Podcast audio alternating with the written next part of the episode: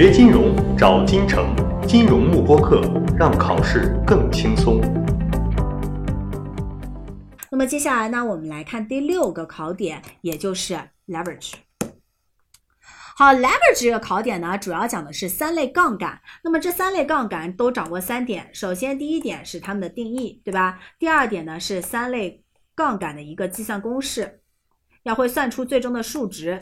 第三个呢，要知道这三类杠杆分别是由什么样的成本产生的。那么这个成本越高，这个杠杆是越高呢，还是越低，对吧？好，也就是它的一个性质掌握好就可以了。那么接下来我们来看一下，首先我们说杠杆的本质呢，其实都是从 fixed cost 固定成本产生的。那么固定成本越高呢，我的杠杆就越高，对吧？好，那么接下来有三类杠杆。第一类呢是经营性的固定成本，也就是某些机器设备厂房它的折旧费用。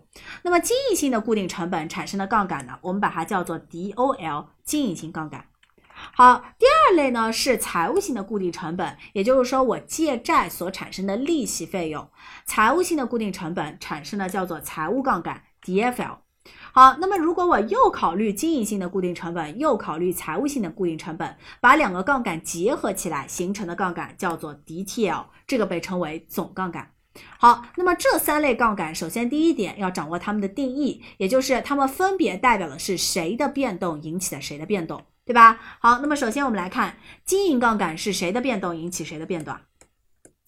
是不是 sales 的变动引起的 EBIT 的变动啊？对不对？它反映的是我一单位销售收入的变化所带来的经营利润的变化。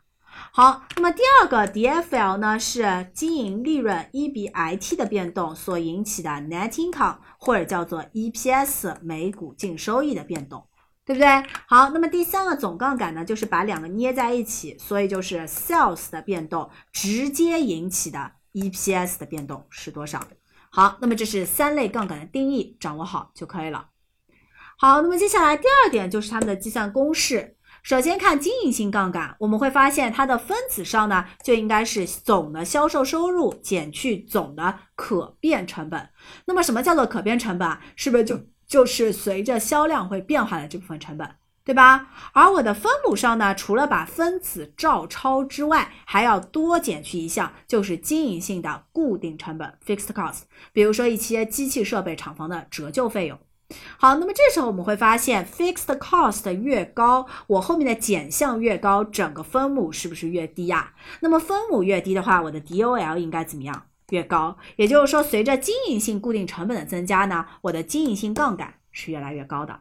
对吧？好，那么这是它的性质，掌握好就可以了。接下来看财务杠杆，同样的道理，财务杠杆第二点要掌握的它是计算公式。那么分子上呢，就是经营利润 EBIT，EBIT 实际上就是用我的销售收入减去总的可变成本，再去减去经营性的固定成本，对吧？这个叫做 EBIT。那么分母上呢，是在 EBIT 的基础上再去减去一个。利息，也就是财务性的固定成本。那么，同样我们会发现，随着财务性固定成本利息的上升，分母下降，整个财务杠杆也应该怎么样？不断的上升。好，那么这是第三点，它的性质。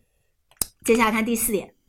第四点呢，讲的是总杠杆，也就是研究的是一单位销售收入的变动所带来的 EPS 的变动。好，那么从名字来看，我们会发现 DTL 呢，就是把 DOL 和 DFL 捏在一起去考虑。所以，首先它的第一个计算公式就应该是 DOL 乘以 DFL。好，那么第二点计算公式呢，它的分子上就应该是销售收入减去总的可变成本，而分母上呢是照抄，但是我还要额外减去经营性的固定成本和财务性的固定成本。对吧？好，那么这是第二点。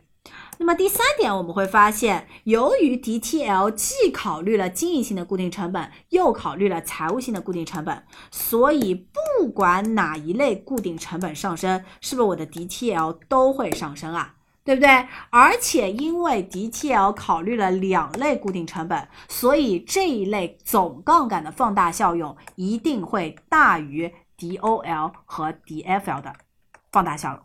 因为后面两个杠杆只考虑一类固定成本嘛，而 DTL 是不是要考虑两类啊？所以它的这个杠杆的数值呢，一定会比后面两类要更大一些。好，那么这是有关三类杠杆，大家掌握到这里就可以了。锁定金城教育，成就金融梦想。更多备考知识，请关注金融慕播课。